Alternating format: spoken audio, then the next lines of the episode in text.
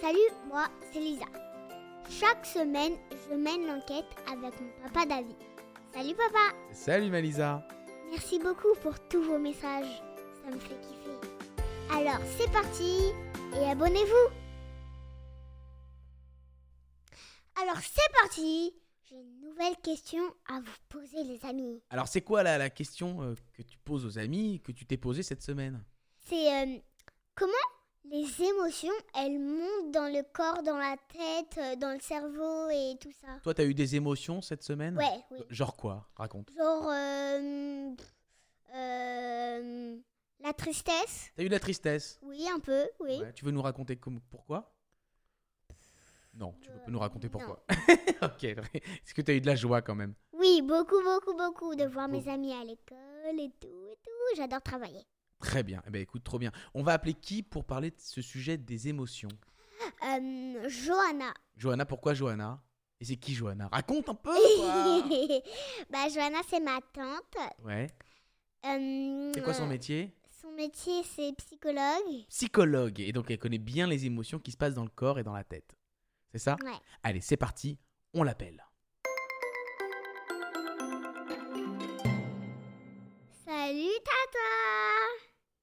Salut Lisa, Alors, aujourd'hui, j'ai une question à te poser. je t'écoute. Comment les émotions, elles montent dans le corps, dans la tête, dans le cerveau euh, Comment? Ok, alors c'est une très très bonne question Lisa, je vais essayer de t'expliquer le plus simplement possible. Alors il y a une partie du cerveau qui est spécifique aux émotions, c'est ce qu'on appelle le cerveau limbique. C'est lui qui reçoit les informations d'une situation que tu vis et qui transforme la situation en une émotion que tu vas ressentir dans ton corps. Comme si la situation passait à travers du cerveau limbique comme un filtre et elle transforme la situation en une émotion la joie, la peur, la colère ou la tristesse. Tu les connais, c'est les Oui. quatre émotions Oui. principales. Certaines de ces émotions, elles sont agréables, tu vois, comme la joie, l'épanouissement. Et il y a d'autres émotions qu'on trouve plus douloureuses, plus toxiques, comme par exemple la colère ou la tristesse. Elle a été Hmm. triste, en- elle a eu une tristesse en plus, euh, Lisa, cette semaine, elle nous a dit. Elle a eu une tristesse. Alors c'est c'est très intéressant parce que il y a des émotions agréables, des émotions plus désagréables, mais toutes les émotions, elles ont une fonction, elles ont une utilité. Et il y a, elles servent à deux choses très importantes. La première chose, c'est mettre en route une forme d'alerte. Par exemple, si tu as peur, c'est que tu es face à un danger. Alors il faut que tu réagisses, soit en te défendant, soit en fuyant. C'est une réaction qui est fondamentale pour la survie.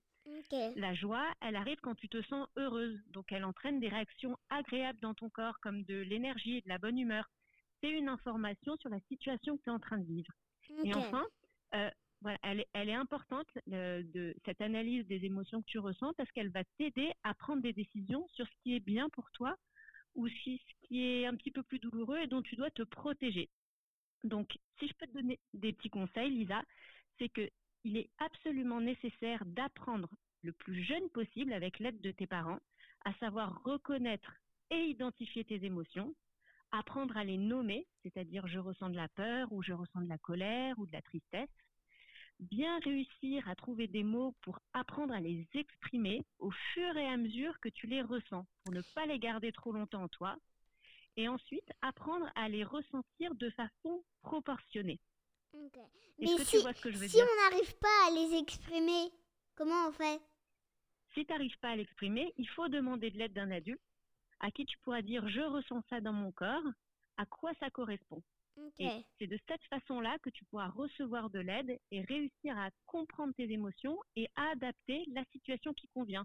C'est-à-dire aller vers cette situation parce qu'elle te fait du bien ou essayer de l'éviter parce qu'elle t'apporte de la tristesse ou du danger. Et quand on ressent des réactions émotionnelles inadaptées, c'est-à-dire c'est pas la bonne réaction émotionnelle ou alors on la ressent trop forte cette émotion-là, c'est certainement qu'elle fait référence à hum, un passage de notre vie ou un moment de notre enfance où on a déjà ressenti cette émotion-là et justement on n'a pas réussi à l'exprimer et donc personne s'en est occupé. Donc elle est restée un petit peu toute seule. Donc ça veut dire que si on est en colère, c'est bien de savoir qu'on est en colère pour pas prendre des décisions qui seraient euh, trop rapides ou des mauvaises décisions. C'est bien de se dire ok, je suis en colère, je vais attendre que ma colère elle descende et là je vais pouvoir prendre une décision. C'est- ça en fait ce qu'on dit.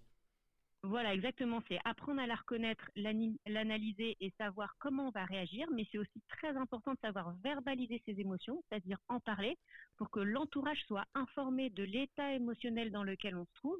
Et il pourra soit nous apporter de l'aide, soit s'adapter à notre ressenti. C'est très important. Si on reste enfermé avec ses émotions, non seulement on ne traite pas ce qui potentiellement nous fait souffrir, mais les autres autour de nous ne peuvent pas tenir compte de l'émotion qu'on ressent. Eh ben, c'est très intéressant. Lisa, est-ce que tu as tout compris? Tout. Ça t'a intéressé, hein? Oui, Ouais, oui, Je vois oui. que ça t'a intéressé. Est-ce qu'on peut se dire, Lisa, que c'est une enquête? Résolu.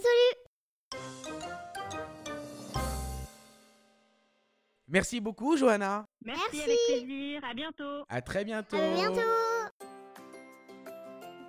Merci à tous. On se retrouve la semaine prochaine, toujours avec mon papa, avec le smile.